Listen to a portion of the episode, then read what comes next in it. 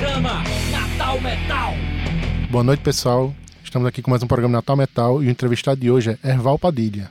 Boa noite, Erval. Boa noite, Dose. Tudo bom? Tudo sim.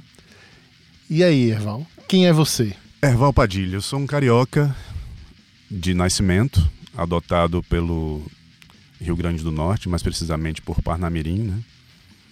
Sou publicitário, músico, escritor e sou uma mente inquieta que adora produzir conteúdos artísticos. E aí, é, você veio morar nos anos 80, como era Parnamirim e a cena musical, precisamente a cena de heavy metal lá em Parnamirim, onde você foi criado? É, minha família chega lá nos anos 70 ainda, e eu me encontro com a música na primeira metade dos anos 80 ainda. Era um terreno bastante complicado de se pisar, se envolver com, com rock, mais precisamente com rock pesado, porque era uma cidade de mente muito provinciana. Então, coisas do tipo, não estou exagerando, mudarem de calçada porque você está passando e fazer o sinal da cruz, isso era corriqueiro tomadura da polícia e tal. Então era muito complicado. Sem falar no, no, no acesso, né? Acesso à informação, acesso a instrumentos, acesso a discos, era tudo muito mais difícil. Até que a Whiplash Discos abre em 1987 e torna tudo mais fácil para a gente, né? tanto para os amantes do rock pesado aqui de Natal, quanto para nós da Grande Natal. Né? Mas como foi o surgimento assim das primeiras bandas em Parnamirim? Você participou de alguma coisa? O envolvimento com banda em Parnamirim vem logo após o show do Robertinho de Recife e banda Metal Mania, junto com o Sodoma na Festa do Boi. Isso é o início da segunda metade dos anos 80 e muitos amigos já saem dali a fim de montar uma banda, certo? Só que as nossas referências até então eram as referências gringas, né? A gente nunca tinha visto algo do tipo tão próximo de nós, então isso fez com que a gente tivesse uma oxigenação maior naquela ideia, né? Então na escola a gente monta uma banda chamada Saída de Emergência. Essa banda, curiosamente, eu venho descobrir anos mais tarde que foi o primeiro nome da primeira banda do Paulão Viana, do Sodoma. Antes Exatamente. Dos Serpentários. Né? Isso eu só sei. Ou seja, as coisas acontecendo ao mesmo tempo, porém em lugares distintos, nenhuma conhecia a outra, né? Mas isso não dá em nada, era só uma banda de, de colégios que a gente ia para as domingueiras na cidade de Panamirim e tocava nos intervalos das bandas. Tava tocando lá a banda Flor de Lis e no intervalo a gente ia lá pedia pro dono, ó, oh, a gente tem uma banda, a gente podia apresentar o nosso trabalho. De forma bastante guerreira assim e obviamente que odiada, né? Isso foi indo até que, mais para frente, a gente montou o Féretro. Eu junto com o Vernon Collins. E o Féretro foi uma banda que realmente chegou a fazer show em shows específicos de heavy metal, né? Em 1989 a gente faz o Rock Metal em Parnamirim, junto com Deadly Fate, Neandertal, o Alfândega aqui de Natal também, bandas de lá como Habeas Corpus, e o Féretro entrou no meio e a gente fez um show lá, um show, um pocket show. Mas era uma banda muito ruim, eu confesso. Nós tocávamos legal, mas a gente não sabia compor. E isso para uma banda é fundamental, né? A falta de experiência pesa muitas vezes, né? É. Principalmente em compor, né? Para uma banda, saber compor é, é, é, fundamental. Isso não vai tornar a tua música é, melhor ou pior, mas ela vai tornar a tua música mais digerível, digamos assim, para quem está ouvindo. Né? Depois disso aí que veio o Metal Dynasty, depois Insane Death, bandas das quais participei efetivamente, muitos shows dentro e fora do estado, com Insane Death principalmente. Nessa época na bateria, Nessa né? época na bateria. Então, depois do Insane Death, eu, a banda acaba, eu dou um tempo, e começo a frequentar São José de Mipibu para rever os meus amigos do Luto Vermelho, que era o pré-Hard Wind. Né? E nessas idas e vindas para São José, eu passo a integrar o Hard Wind, banda de rock progressivo de São José de Mipibu, com a qual eu gravo o primeiro disco, ainda como baterista. Após o Hard Wind, eu integro a máquina já como vocalista. E essa história é um tanto quanto é, curiosa, porque eu passei a ser vocalista do, da máquina depois de tanto cantar nos ensaios dos caras. Ia para lá, a gente tocava um Deep Purple, um Smoke on the Water, vamos lá, Black Knight, vamos lá. Daqui a pouco eu estava sabendo as músicas dos caras, as letras.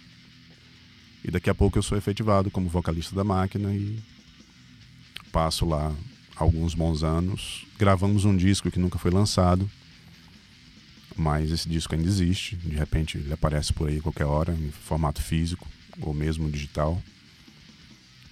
E é isso.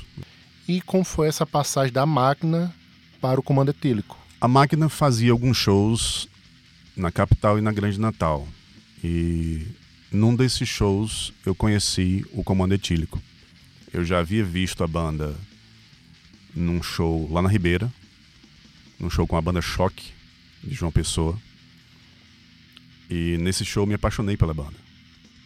Saindo desse show, eu entrei em contato com o Davi Prachedes né? e perguntei, sem o menor pudor, se eles não estariam interessados em um vocalista, porque quem cantava era o Lucas. Então ficava um, uma coisa um tanto quanto pesada para ele. Tocar as bases, cantar, solar. Né? E fizemos um teste. Na verdade, eu ia fazer um teste para o comando etílico para baterista, porque eu não sabia, mas após esse show que eu havia visto, logo após esse show a banda iria se dissolver porque Kleberson havia saído, o batera, né? Então, vamos nessa. Então fizemos algumas jams ali no estúdio do Joe e foi ba bacana, fluiu legal e tal. E quando nós iríamos efetivar as coisas, o Kleberson encontra com o Davi na rua e disse: Cara, eu tô afim de voltar para a banda. Ele não estava sabendo que a gente já estava ensaiando e nós tínhamos marcado, marcado uma, uma, uma reunião para definir tudo. E o Davi falou: tá bom, vamos lá, vamos conversar. A gente vai se reunir tal dia lá na casa da minha mãe e tal. Então, chegando lá, os quatro, né? Ficamos. É, é, Clebson ficou sabendo de tudo, né? O que já estava acontecendo e tal. E daí eu fui para frente, ele voltou como baterista e foi a melhor coisa a se fazer. Ele toca mil vezes mais que eu. e eu eu já havia saído da máquina e tinha decidido que não queria mais cantar, acabei voltando para cantar de novo. Acho que foi melhor para todo mundo. E do Comando Etílico, que música você indicaria para a gente tocar agora para nossos ouvintes? Do Comando, já que é a primeira música do programa, é a primeira do programa? Então vamos tocar a primeira música do primeiro registro oficial do Comando Etílico, que é Ritual, que foi lançado em 2007.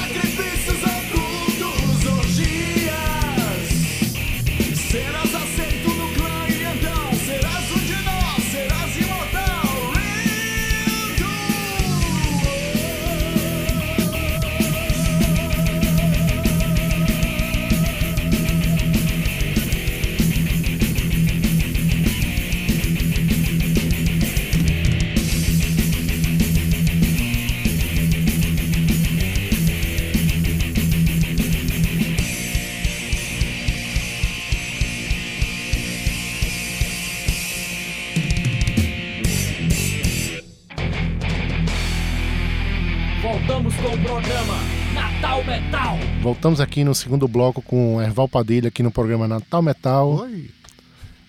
E aí, Erval? Você falou de sua história, tudinho falou mais da parte história, mas assim, como você se formou com- hoje como ouvinte de heavy metal? Kiss, 1983. Isso foi uma, uma um vírus letal para muitos adolescentes da minha geração. né? Eu comecei a ouvir música de fato, a prestar atenção naquilo, sem ser aquela coisa de cantor de churrascaria que o cara tá se matando lá cantando e as pessoas comendo, estão nem aí. A música parou de ser uma paisagem para mim quando um vendedor de prestação, não sei se vocês conhecem isso, aquele cara que passa de casa em casa, ele vende tudo, é uma espécie de carroça, e ele vendia, entre tantas coisas, discos. Recebi de minha tia de presente um disco de uma cantora pop francesa chamada Sheila. Esse disco eu tenho até hoje, o compacto, e ele tinha duas canções que estavam de, de tema em novelas vigentes daquela época. Né? Uma delas tem uma pegada muito roqueira muito roqueira mesmo. E isso me fez prestar atenção de tanto ouvir aquele disco de quase furar. Me fez prestar atenção em detalhes da música, né? O que é um riff, eu não sabia que era riff. né? Pontes para né? refrão, a voz dela sobe agora, interessante. Isso, mentalidade analítica de uma criança, né? Ou seja, era, era mais emoção do que qualquer outra coisa. Passa-se um ano, dois, o Kiss vem ao Brasil. E aquilo me fascinou. né? Era a turnê do disco Creatures of the Night. É um disco que eu amo até os dias atuais. Sempre que ouço, parece que eu estou ouvindo pela primeira vez. E isso me levou a outras bandas.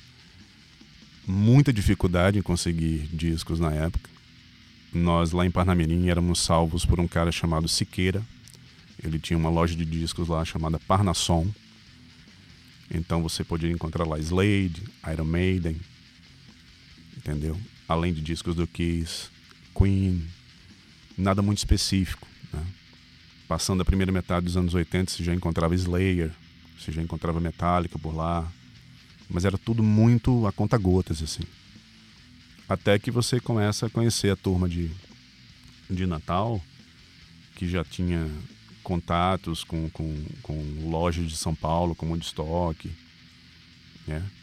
E você começa a juntar amigos, tipo três amigos para pedir um disco no Woodstock, de uma propaganda que você via na Rock Brigade ou na revista Metal, que era uma revista que circulava por aqui na década de 80.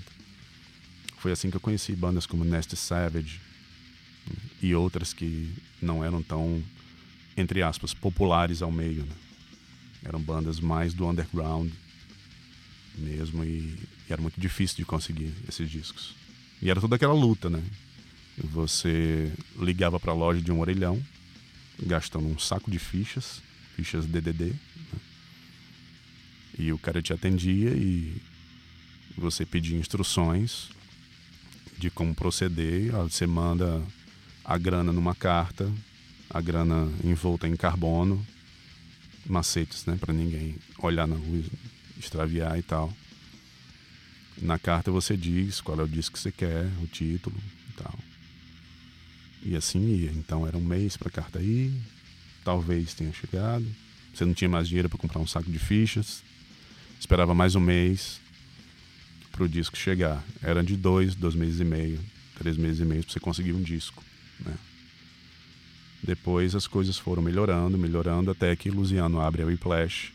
E a Whiplash era o, o templo sagrado para nós. Assim. Você entrava lá, era paredes cobertas de discos, todos os discos que você via nas revistas. Tudo estava lá. Sabe? E Luciano também ele encurta o prazo desse eco pra gente, né? Uma coisa era lançada lá em São Paulo, antes da Whiplash, para chegar aqui era um tempo enorme. Né? O Luciano já deixa isso em 15 dias, um mês. E Oliver Discos também, né, em João Pessoa, né? Oliver Hellfire. Então, Oliver Discos está nativo até hoje e tal. E que faziam com que a gente tivesse condições de conseguir discos de uma forma mais fácil. Fácil, né? Discos difíceis de conseguir. Show de bola. O Whiplash, é tão... Whiplash tem uma importância muito grande né, na nossa cena. Muito importante. Muito eu, importante. eu tava conversando com outros amigos, até com o Paulo, que participa aqui da produção, Sim. que assim, é o Whiplash é um marco não, import, não, não só importante em Natal, no Grande Norte, como no Nordeste. Sim. Foi o primeiro lançamento, se eu não me engano, de disco. Não, não tenho quase certeza. O primeiro lançamento de disco heavy metal fora do eixo, Rio São Paulo, Minas, que tinha a cena já tava boa lá. Sim. Foi aqui em Natal. Foi nem em Recife, foi nem em Fortaleza. Foi Natal.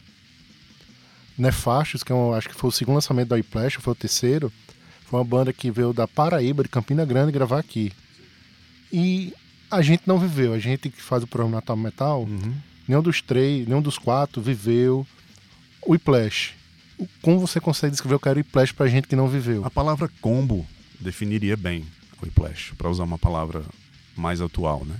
Porque Luciano, ele, para quem tá ouvindo e não sabe quem era Luciano, era o fundador, idealizador da Whiplash Discos ao lado de Reginaldo Hendrix, que hoje tem a Sunrise Discos lá no mercado de Petrópolis.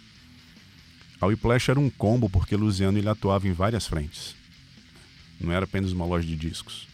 Tinha loja de discos que era uma gravadora, uma gravadora mesmo. As bandas eram contratadas pela Whiplash Discos. Existia um fanzine Whiplash. E a Whiplash também produzia shows. Né? Vou citar como exemplo, em 1989 a Whiplash produziu o Metal Hammer Show na Associação dos Moradores do Conjunto Ponta Negra, com o Hammerhead de São Paulo, com Storms de Caruaru, o Sodoma 2, que já era uma banda composta pelos irmãos de Eduardo, né? André e Ricardo, tocou nesse evento, o Crosskill de Arinaldo, Jussian, e te facilitava em muitas coisas. Toda aquela história que eu te falei de pedir um disco em São Paulo, para mim já não existia mais. Eu tinha a um passo da minha casa, né? Eu descia lá, encomendava pro Luciano, ele mesmo fazia o pedido, entendeu? Quando ele já não tinha lá, né? Eu não sei descrever muito bem em palavras, porque para vocês terem ideia, da, na, a primeira vez que eu fui na, na Whiplash Discos, o Cláudio lembra disso, ele trabalhava lá nessa época. Mas em frente ao Whiplash tinha uma loja do Rei dos Colchões. E eu me sentei em frente ao Rei dos Colchões, do outro lado da rua, e fiquei olhando para o Whiplash durante umas quatro horas. Eu não consegui ir lá. Era muito importante aquilo ali para mim. E quando eu entrei, eu entrei de cabeça baixa, assim, total respeito e tal. E, e Luciano me tratou muito bem, recebeu como se fosse um, um amigo de muitos anos. E aí, cara, você vem lá de Parnamirim e tal, conhece fulano, Beltrano e tal. Então, era um lugar mágico. Era o parque de diversões para qualquer adolescente daquela época. Com brinquedos um pouco mais legais que roda gigante e carrinho de bate-bate. E agora, pra fechar esse bloco, Erval, nos indica uma música que te influenciou pra gente tocar aqui pros nossos ouvintes. Uma música que me influenciou, Danger, do Kiss, Creatures of the Night.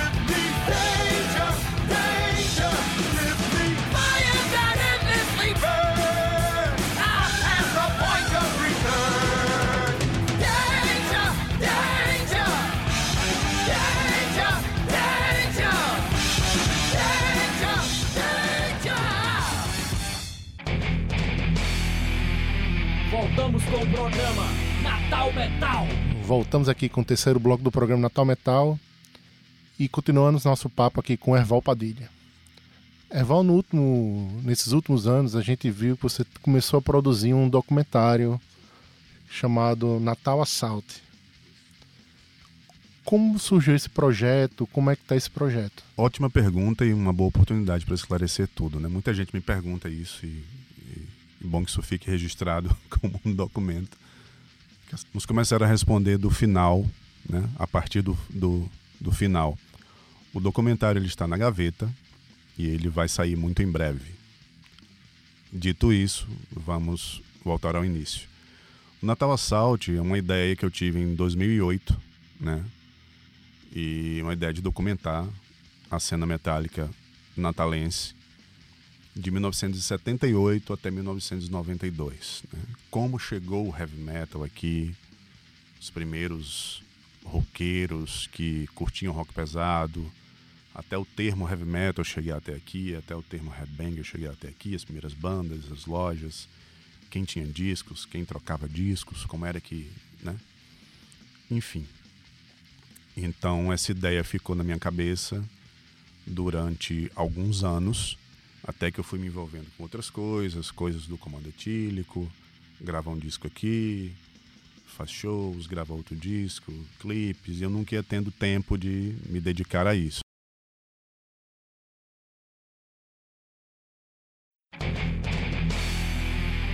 Voltamos com o programa Natal Metal. Voltamos aqui com o terceiro bloco do programa Natal Metal e continuando nosso papo aqui com Erval Padilha. Erval, no último, nesses últimos anos, a gente viu que você começou a produzir um documentário chamado Natal Assault. Como surgiu esse projeto? Como é que está esse projeto? Ótima pergunta e uma boa oportunidade para esclarecer tudo. Né? Muita gente me pergunta isso e, e, bom que isso fique registrado como um documento. Vamos começar a responder do final, né? a partir do, do, do final. O documentário ele está na gaveta e ele vai sair muito em breve. Dito isso, vamos voltar ao início. O Natal Assault é uma ideia que eu tive em 2008, né? E uma ideia de documentar a cena metálica natalense de 1978 até 1992. Né? Como chegou o heavy metal aqui, os primeiros roqueiros que curtiam rock pesado, até o termo heavy metal eu cheguei até aqui, até o termo headbang eu cheguei até aqui, as primeiras bandas, as lojas, quem tinha discos, quem trocava discos, como era que, né? Enfim. Então essa ideia ficou na minha cabeça durante alguns anos, até que eu fui me envolvendo com outras coisas, coisas do comando etílico, gravar um disco aqui, faz shows, grava outro disco, clipes, e eu nunca ia tendo tempo de me dedicar a isso. Até que um dia eu comecei a me organizar, de fato, para fazer isso, e comecei a buscar parcerias, né, para realizar um documentário. Um documentário não é uma coisa, você instala um dedo e está pronto. Né? Tem um lado jornalístico, tem um lado editorial, tem um lado de, de, o lado estrutural também, que é muito importante, né? Equipamentos, edição, enfim captação de áudio, tem muita coisa envolvida. E nenhuma dessas parcerias aconteceu. Né?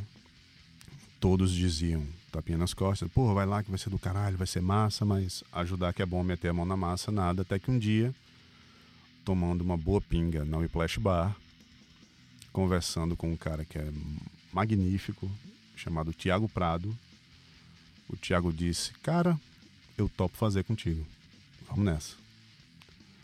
Então eu falei, porra, perfeito. Vou rever a pauta, né? Colocar a lista em dia dos entrevistados. Ao todo seriam 16 ou 17, eu não me recordo agora. Então juntávamos eu e o Thiago. Eu sou um cara relativamente alto, o Thiago é mais alto que eu, então ficávamos nós dois numa moto CG 125 rodando pela cidade para ir na casa de um entrevistador, para ir na casa de outro entrevistador, cheios de equipamentos.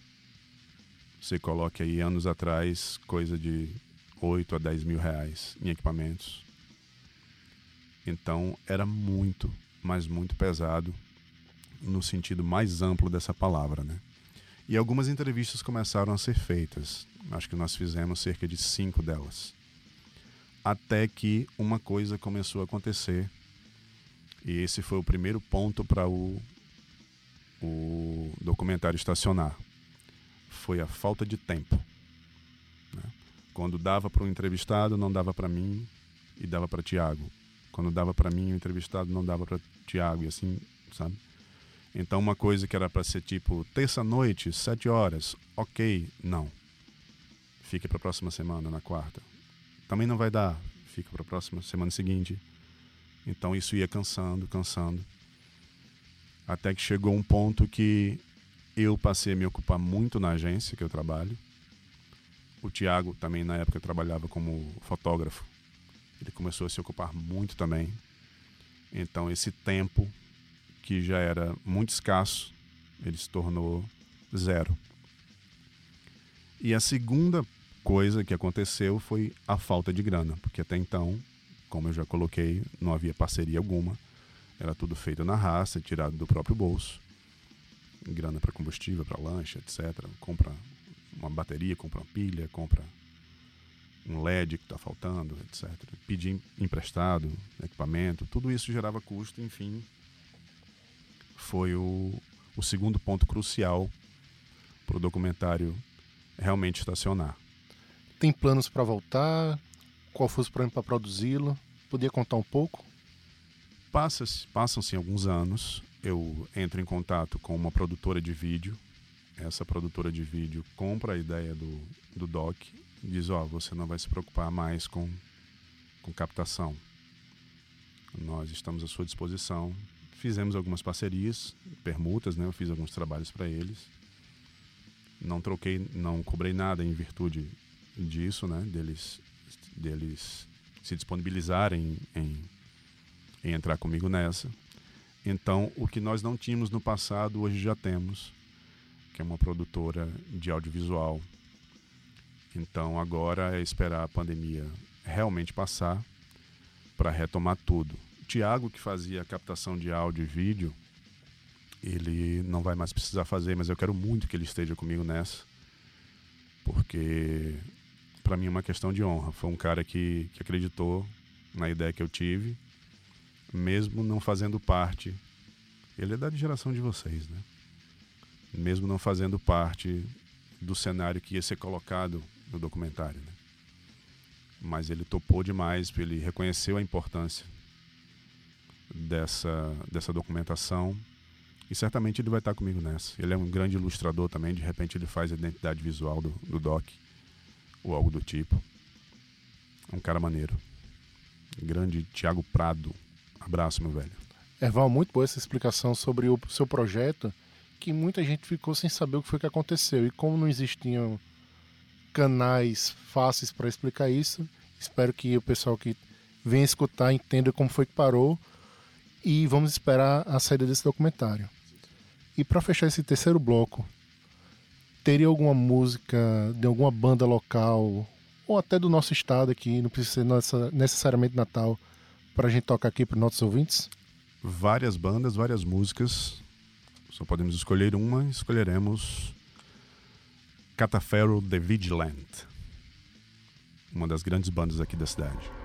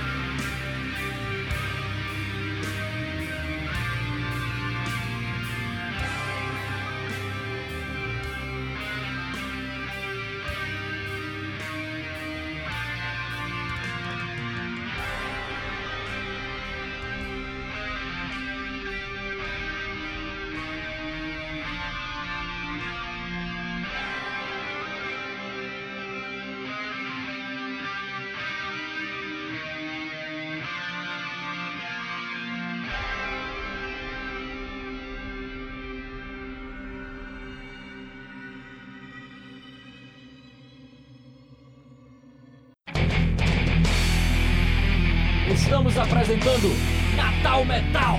Voltamos aqui para o último bloco, pessoal, né, dessa nossa entrevista com o Erval Padilha. Quero mais, quero mais.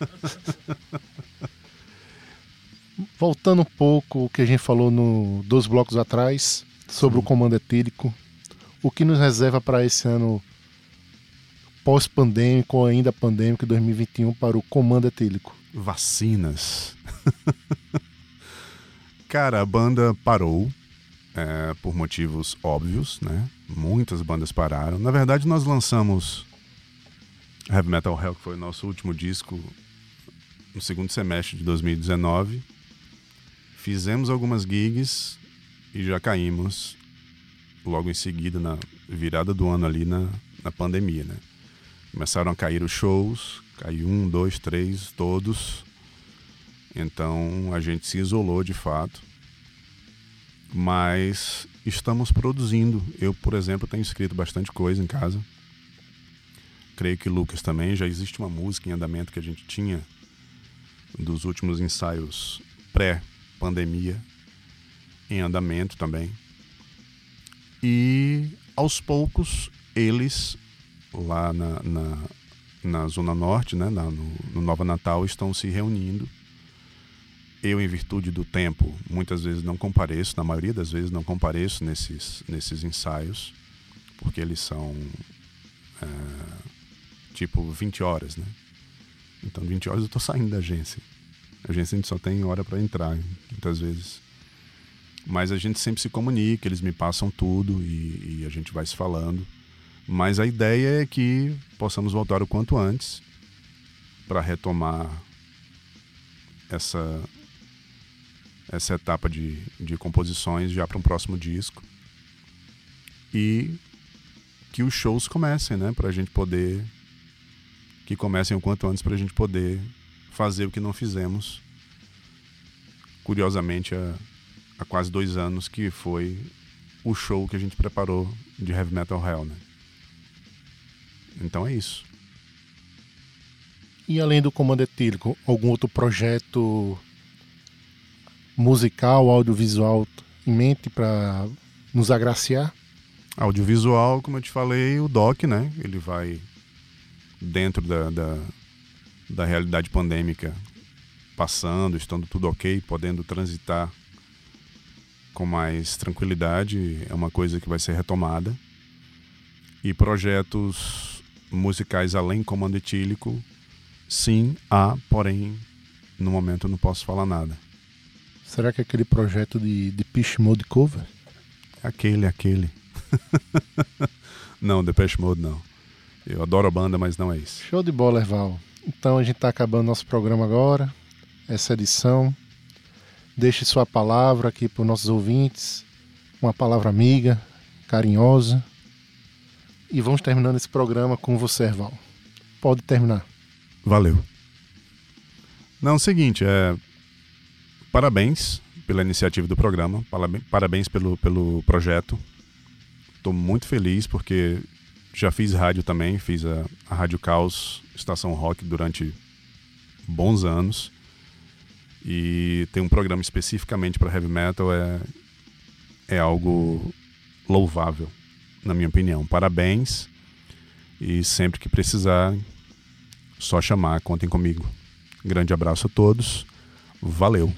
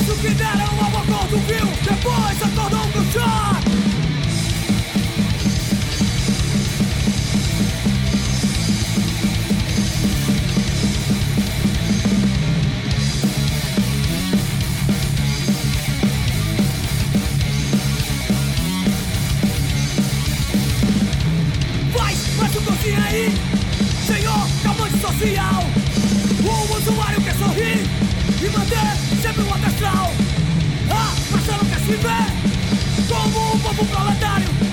Se enxergam como ricos Ricos em potencial.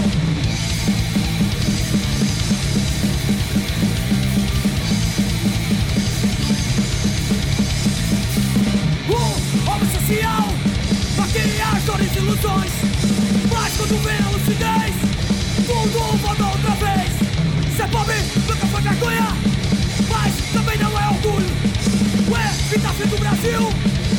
Diz aqui seus um imbecil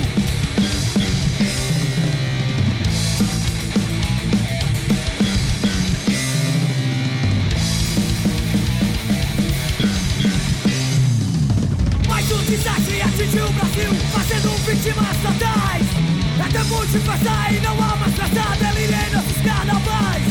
Por todos os lados, cada um por si, entoa o canto da morte.